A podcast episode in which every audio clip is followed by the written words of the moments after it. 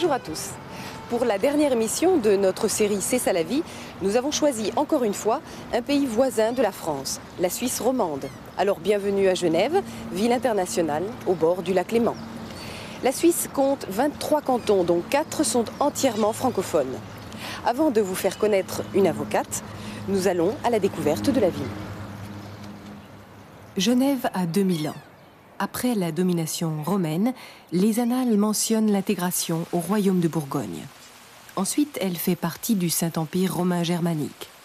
Dès le XIIe siècle, Genève est gouvernée par ses évêques, devenus seigneurs de la ville. Au XIIIe siècle, l'essor économique s'impose. À l'époque, ses foires lui confèrent un statut international. La cathédrale Saint-Pierre, où Jean Calvin promulguait ses idées réformatrices. Par ses prédications et ses écrits, Calvin a fait de Genève un centre de la pensée réformée. Ce monument nous rappelle Calvin et ses trois principaux collaborateurs. Au XVIe siècle, Genève est devenue le principal foyer du calvinisme, puis la capitale du protestantisme. Calvin, le théologicien français, instaure un régime de rigueur et d'austérité.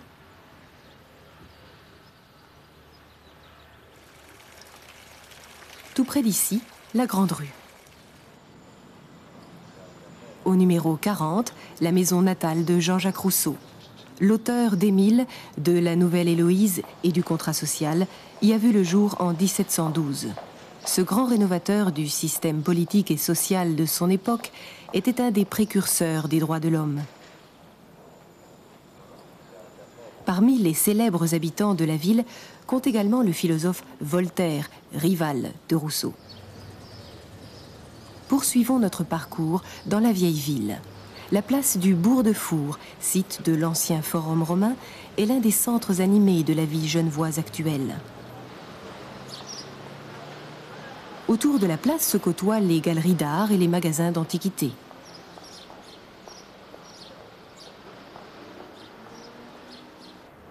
Le pont du Mont Blanc relie les deux rives de la ville en franchissant le Rhône. Genève est le siège d'organisations internationales. Le Genevois Henri Dunant y a fondé le Comité international de la Croix-Rouge. Cet espace abrite le musée de la Croix-Rouge et du Croissant Rouge dédié aux victimes de guerre. Au cœur du parc de l'Ariana, le Palais des Nations, conçu pour accueillir la Société des Nations. La sphère est un don du président américain Wilson, qui avait choisi Genève pour capitale mondiale de la diplomatie. Après la Seconde Guerre mondiale, elle est devenue le siège européen des Nations Unies. Après avoir été le lieu de résidence et d'action des penseurs Calvin, Rousseau et Voltaire, Genève est aujourd'hui le point d'attache du CICR, du Comité international de la Croix-Rouge et de l'ONU, l'Organisation des Nations Unies. Le droit et la justice occupent donc une place prépondérante dans cette ville. Voilà pourquoi nous allons y rejoindre une avocate, Anne, qui reconstitue pour nous, avec une cliente fictive, une affaire telle qu'elle pourrait se présenter dans la réalité. L'étude d'Anne se situe en plein centre-ville, à proximité de l'université, qui d'ailleurs est célèbre pour sa faculté de droit. Vers 8h30, Anne arrive au bureau. Pour se préparer à un entretien avec une cliente, elle consulte le code pénal suisse.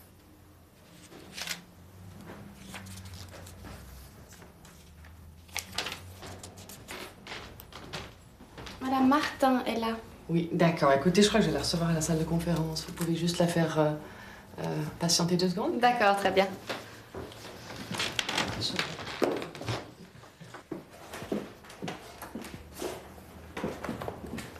Madame, bonjour. Bonjour maître. Qu'est-ce qui vous amène? Écoutez, voilà, je suis euh, responsable administratif de la société Baviera SA, Oui, société suisse de, de bureautique. oui, Et nous avons développé avec euh, Outirama SA Oui. un logiciel euh, sophistiqué, euh, plus particulièrement destiné à la gestion de sociétés de bureautique. Euh, notre partenaire, donc la société Outirama, mhm. euh, assure la maintenance du système informatique de, Baviera, notamment au moyen d'un logiciel de, communication fonctionnant par le moyen d'un modem. il y a deux semaines, notre partenaire a licencié l'un de ses informaticiens, M. Koutunia, je crois en raison de multiples arrivées tardives euh, cet ancien employé a si mal pris la chose que, ayant quitté son employeur hier, comme cela a été convenu, mhm. il a emporté avec lui le mhm. logiciel que nous avons développé avec, euh, avec Outirama SA. Et ce faisant, il a entre autres euh, argué de ce qu'il était l'auteur de ce, de ce, logiciel et qui comptait en continuer le développement, notamment pour le diffuser à grande échelle euh, et le vendre à un prix bien, bien évidemment avantageux pour les clients, plus avantageux que le prix que nous pourrions nous-mêmes pratiquer. Et puis vous, euh, vous êtes donc co-auteur du logiciel avec Outirama. Avec Outirama, oui, tout à fait. D'ailleurs, nous avons une convention qui nous ligue avec la société Outirama. Je peux... vous en remettre un exemplaire ici. Merci.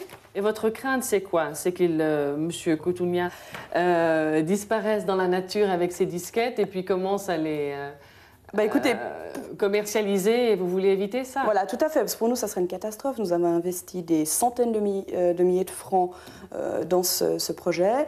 nous sommes encore en train de les amortir et le fait que des concurrents puissent se procurer ce logiciel à un prix inférieur, pour nous, c'est une catastrophe. C'est une catastrophe. donc vous voudriez récupérer les disquettes voilà, possible? tout à fait. en plus, nous avons quelques craintes parce qu'il semble que, d'après les nouvelles qui nous ont été transmises par Outirama, comme ce Est disparu effectivement dans la nature. Bon, évidemment, là, il y a un petit problème. Ouais. Euh, bon. Et il y a une chose encore qu'il faut que je vous précise, c'est que nous avons été un petit peu surpris, comme M. Coutounia ait pu se procurer aussi facilement les disquettes originales euh, portant le logiciel, puisque selon la convention que je vous ai remise ici, qui règle également les problèmes, euh, la question du droit d'auteur et de la confidentialité, il a été précisé que ces disquettes devraient être euh, mises dans le coffre euh, du siège d'Outirama SA, coffre dont seuls les administrateurs de Baviera SA et d'Outirama SA possèdent euh, la combinaison. Que dit Outirama? Vous l'avez interrogé sur le sujet Écoutez, je l'ai interrogé. tout, cela s'est passé extrêmement rapidement. Nous sommes très gênés parce que vous pensez bien qu'il y a des, implications commerciales qui sont beaucoup plus vastes que le cas particulier de M. Coutounia.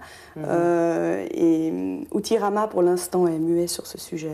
D'accord. Euh, euh, il faut, maintenant, il faut que vous voyez aussi comment vous voulez procéder. On peut agir par la voie pénale, mais c'est un petit peu euh, l'artillerie lourde.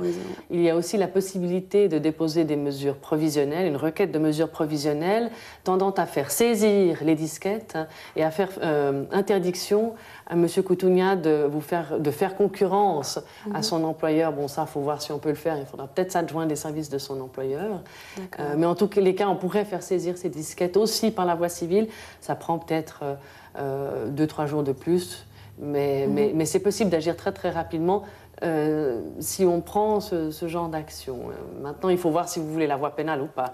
La loi sur la concurrence déloyale contient également des dispositions pénales. Mhm, Donc on peut aussi déposer une plainte pénale, pas seulement pour l'appropriation du logiciel ou mhm. le vol, mais aussi pour violation, par exemple, de la loi sur la concurrence déloyale. Un cas moderne de criminalité. Madame Martin, venue consulter l'avocate, représente une société de bureautique, c'est-à-dire de création de techniques informatiques. Cette société a investi de grosses sommes dans le développement d'un logiciel, d'un programme pour ordinateur, en collaboration avec un partenaire. Ce partenaire a licencié M. Coutounia, l'un de ses informaticiens. M. Coutounia a donc quitté l'entreprise, mais il a emporté les disquettes contenant le logiciel que venaient de développer les deux sociétés. Madame Martin pense qu'il va le diffuser à grande échelle, le vendre partout, sur le marché. Selon Anne, l'avocate, on peut traiter ce cas par la voie civile ou par la voie pénale.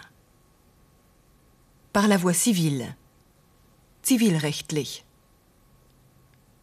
Par la voie pénale, strafrechtlich. Madame Martin a choisi de déposer une plainte pénale. Que va-t-il se passer? L'avocate va se mettre à la recherche de M. Coutounia, qui a momentanément disparu. Puis elle va déposer une requête de mesures provisionnelles. Elle va demander que les disquettes soient saisies, donc enlevées à M. Coutounia. Anne pense faire valoir la concurrence déloyale et bien sûr l'appropriation par M. Coutounia d'un logiciel qui ne lui appartient pas. Retrouvons Anne dans son étude. L'avocate poursuit la trace de M. Coutounia. Elle s'adresse au commissariat de police. Oui, allô? Oui, bonjour monsieur, Anne Reiser à l'appareil. Je cherche à joindre l'inspecteur de Chavannes, s'il vous plaît. Oui. Oui, inspecteur, bonjour. Oui, vous me savez charger des intérêts de Baviera et ça. Voilà. Je vous téléphone dans le cadre de la plainte pénale déposée par cette société à l'encontre de M. Coutounia. Voilà. Nous recherchons l'adresse de M. Coutounia de toute urgence. Auriez-vous la gentillesse d'activer les recherches? Ce serait très gentil. Voilà, je compte sur votre appel. Je vous remercie infiniment. Au revoir, monsieur l'inspecteur. Merci. Maître, je vais vous interrompre quelques instants. Quelle formation avez-vous reçue?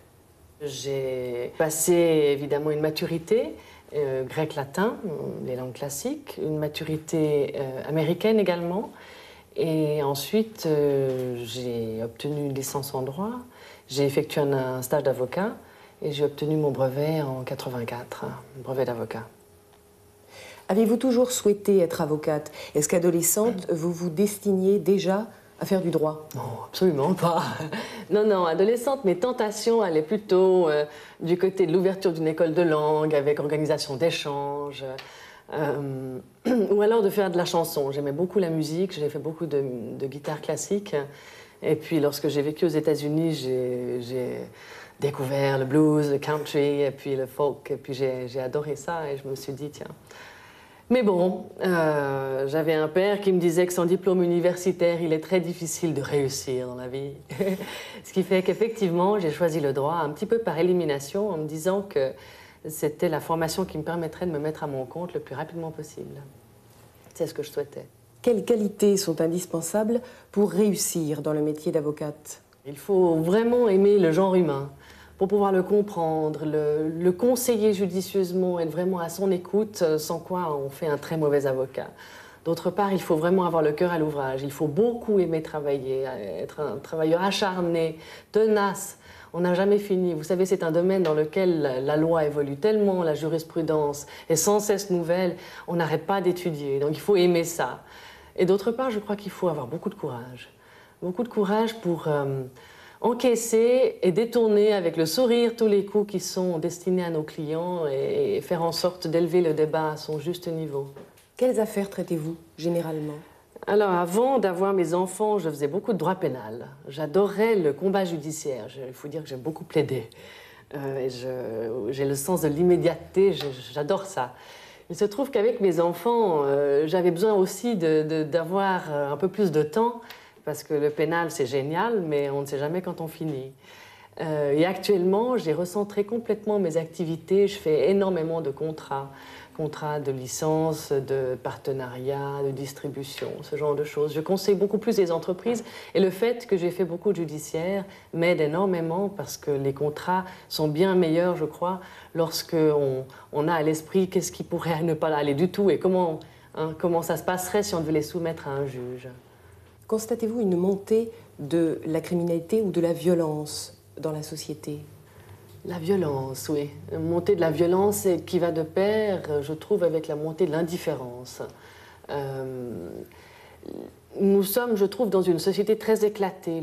nous n'avons plus tellement le sens de la communauté. Les gens ne s'entraident pas beaucoup et dans cette période de crise économique, les riches deviennent plus riches, les pauvres plus miséreux. Et il y a tellement peu d'entraide qu'à l'évidence, la, violence surgit. Faut-il, selon vous, autoriser la retransmission télévisée de procès, comme c'est le cas aux États-Unis?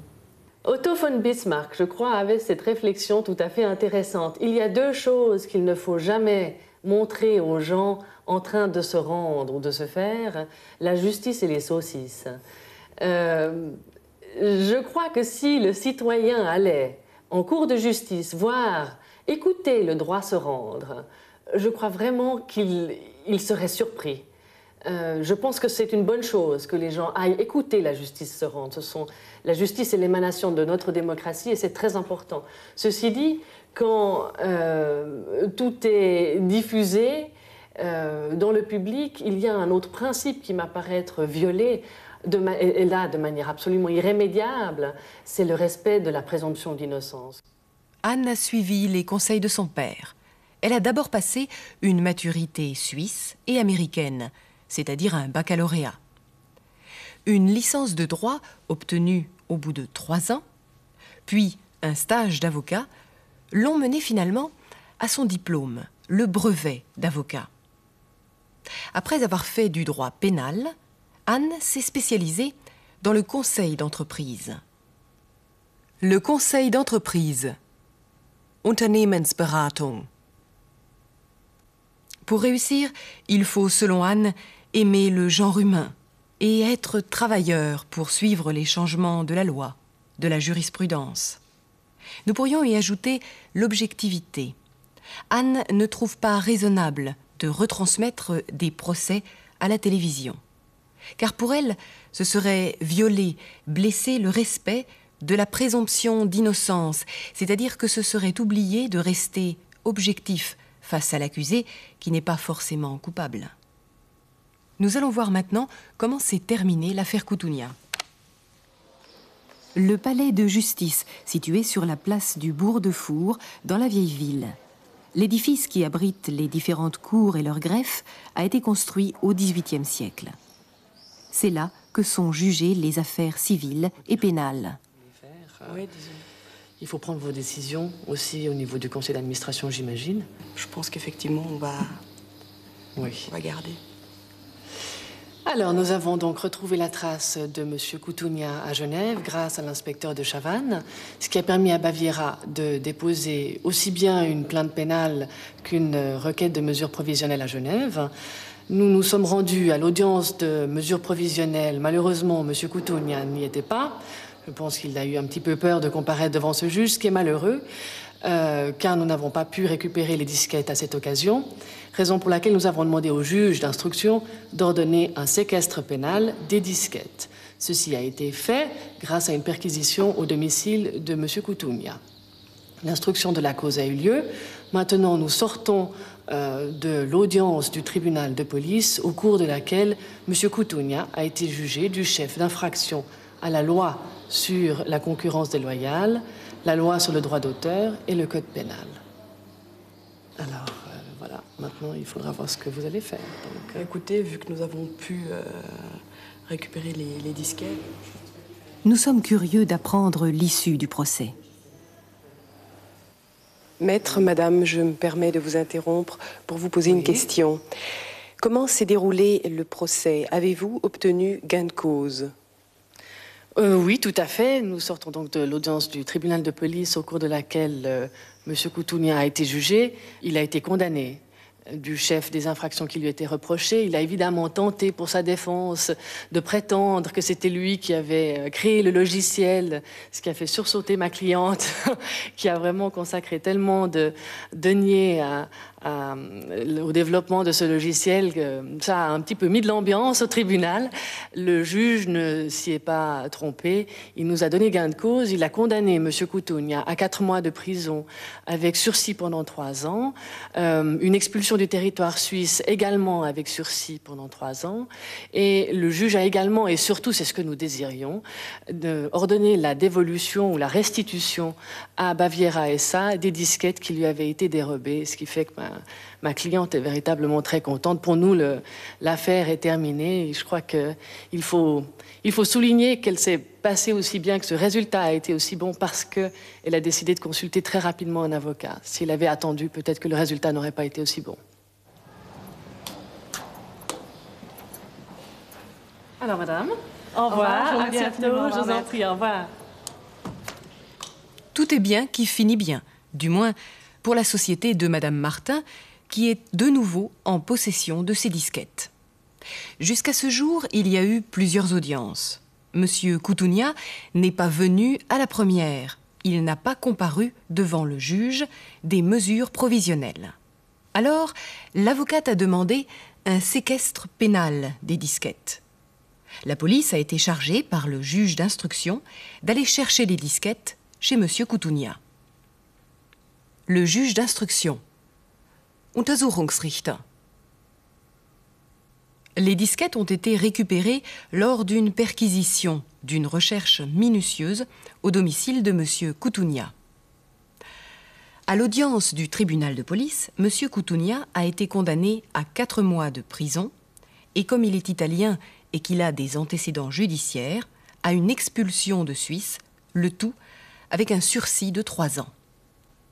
Condamné. Verurteilen. Une expulsion. Ausweisung. Le sursis. Bewährung. Pour vous détendre un peu, nous vous invitons à retrouver Anne en dehors de son milieu professionnel. Nous avons fait la connaissance de l'époux d'Anne et de ses enfants. Oh, c'est dur.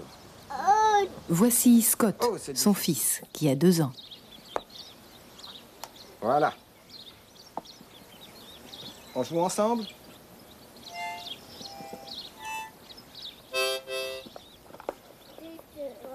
Tu veux pas jouer avec moi? On essaye? Et voilà sa fille Roxane, qui a quatre ans. Non. Bon, alors, Balou. On pouvait entendre un chant. Étant donné que le couple joue de plusieurs instruments, Anne et Christian essaient d'initier leurs enfants à la musique.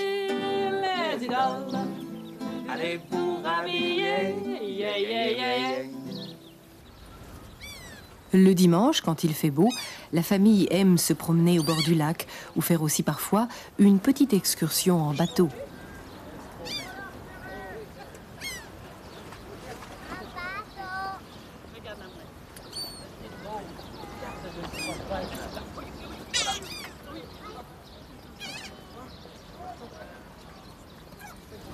Regarde, tu sais ce que c'est ça, Roxane Là en face? Ça, c'est une grande barque qui s'appelle la Neptune. Elle est magnifique, elle est toute en bois. Oh oui. Voilà.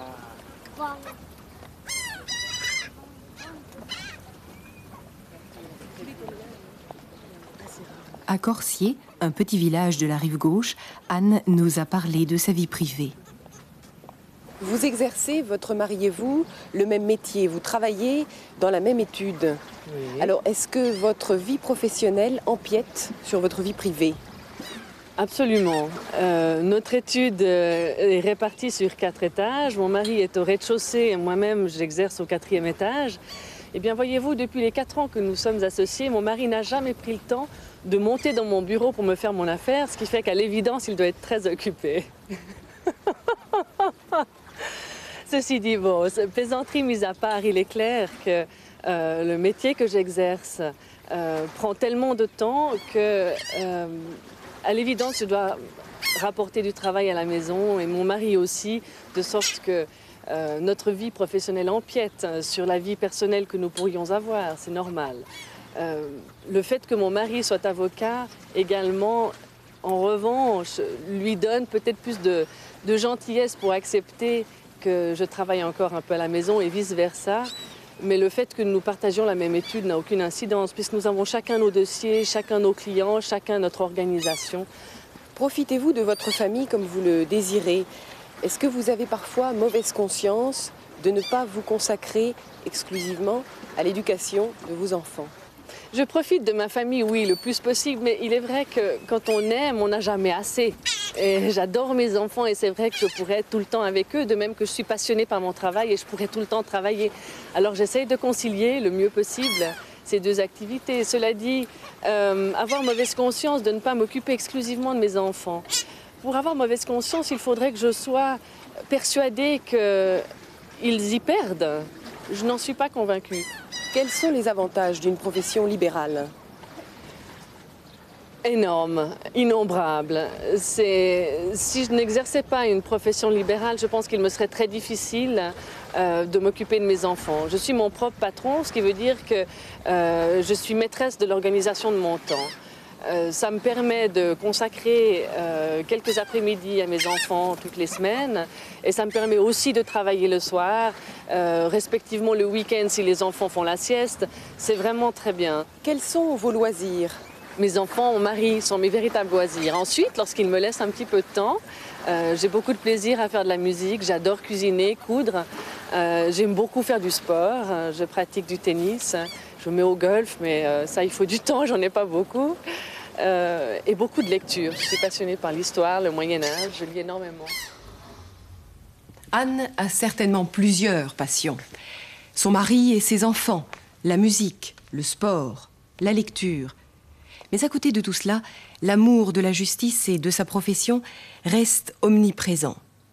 Notre émission se termine, mais si vous le voulez bien, nous allons vous emmener faire un tour dans les environs de Genève. Une grande partie du canton de Genève est recouverte de vignobles. La douceur du climat favorise la maturation du raisin. Ce sont avant tout les cépages blancs qui poussent sur ces coteaux.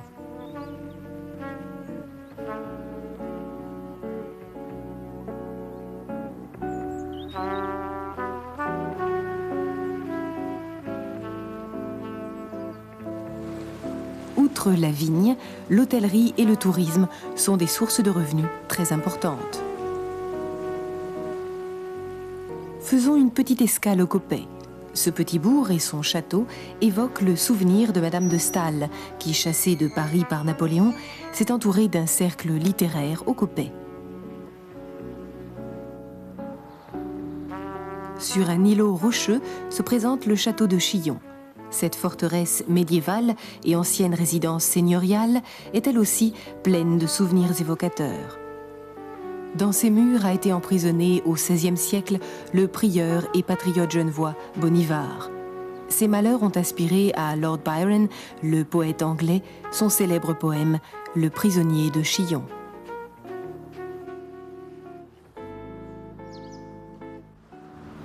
Sur ces images du lac Léman, nous arrivons au terme de notre série. Nous vous remercions de nous avoir suivis et espérons vous avoir incité à découvrir la France et les pays francophones et à pratiquer notre langue. Au revoir.